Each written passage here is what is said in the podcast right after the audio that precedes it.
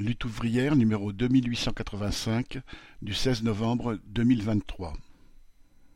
La une Halte à la guerre terroriste des dirigeants israéliens. Éditorial Contre l'antisémitisme, le racisme et la xénophobie et contre les dirigeants de la bourgeoisie qui les attisent. Yael Braun-Pivet, la présidente macroniste de l'Assemblée, et Gérard Larcher, le président Les Républicains du Sénat, qui ont appelé à manifester contre l'antisémitisme, se sont dit, citation, heureux et, citation, rassurés par ce sursaut républicain. Le Pen et le Rassemblement national sont, eux aussi, très heureux guillemets, de l'excellent accueil qui leur a été fait.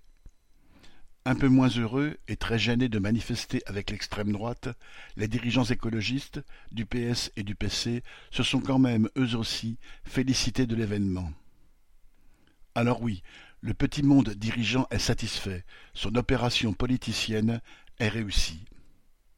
Bien sûr, beaucoup de manifestants étaient là sincèrement, sans arrière-pensée, pour affirmer leur solidarité avec leurs proches, amis ou voisins de confession juive pour redire leur attachement au combat contre l'antisémitisme et, pour certains, contre tous les racismes.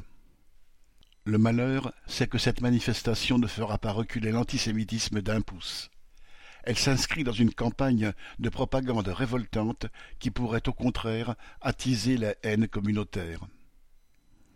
S'il s'agissait de s'unir derrière des valeurs universelles, pourquoi les organisateurs ont-ils seulement dénoncé l'antisémitisme? Pourquoi ne pas dénoncer aussi les provocations et les agressions contre les musulmans ou les arabes que ni le gouvernement ni les médias ne se soucient d'ailleurs de recenser? S'il s'agissait d'exprimer sa solidarité avec les victimes de la guerre israélo-palestinienne, pourquoi n'évoquer que les victimes et les otages israéliens? Pourquoi ne pas dénoncer le massacre de masse qui continue en ce moment même à Gaza et fait chaque jour des centaines de morts supplémentaires? Ce parti pris pour le gouvernement israélien et cette façon de nier l'oppression fondamentale dont sont victimes les Palestiniens sont insupportables.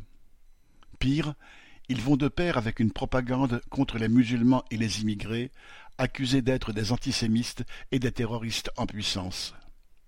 Si Le Pen a d'ailleurs tant tenu à manifester, c'était aussi pour faire entendre cette petite musique anti-arabe.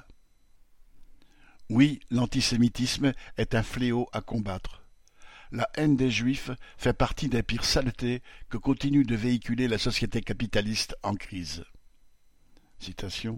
L'antisémitisme est le socialisme des imbéciles, fustigeait en son temps le socialiste allemand Auguste Bebel à propos de ceux qui assimilaient les capitalistes et les banquiers aux Juifs. Au XIXe et au XXe siècle, de la Russie tsariste à la République française, ces préjugés attisés par l'extrême droite ont été utilisés par tous les gouvernants pour détourner la colère populaire et assurer leur domination.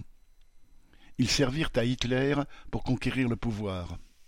Dans ces années 1933-1939, quand fuir l'Allemagne nazie était devenu, pour les Juifs, une question de vie ou de mort, les États-Unis et les prétendues démocraties leur fermèrent les portes parce qu'ils avaient une politique anti-immigrée et faisaient eux aussi dans l'antisémitisme.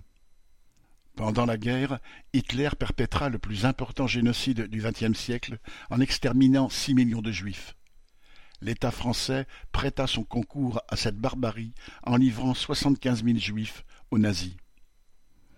Dans ces années-là, ce fut l'honneur du mouvement ouvrier révolutionnaire que de combattre l'antisémitisme comme il luttait contre le racisme et la xénophobie.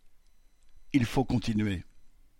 Les juifs ne peuvent être confondus ni avec les capitalistes ni avec les assassins qui gouvernent Israël. Les Palestiniens ne peuvent pas être assimilés au Hamas, de même que les travailleurs d'ici ne sont pas identifiables à Macron. Partout, dans tous les peuples, il y a des exploités et des exploiteurs. Et partout, il y a des travailleurs qui se battent contre leurs propres dirigeants et exploiteurs.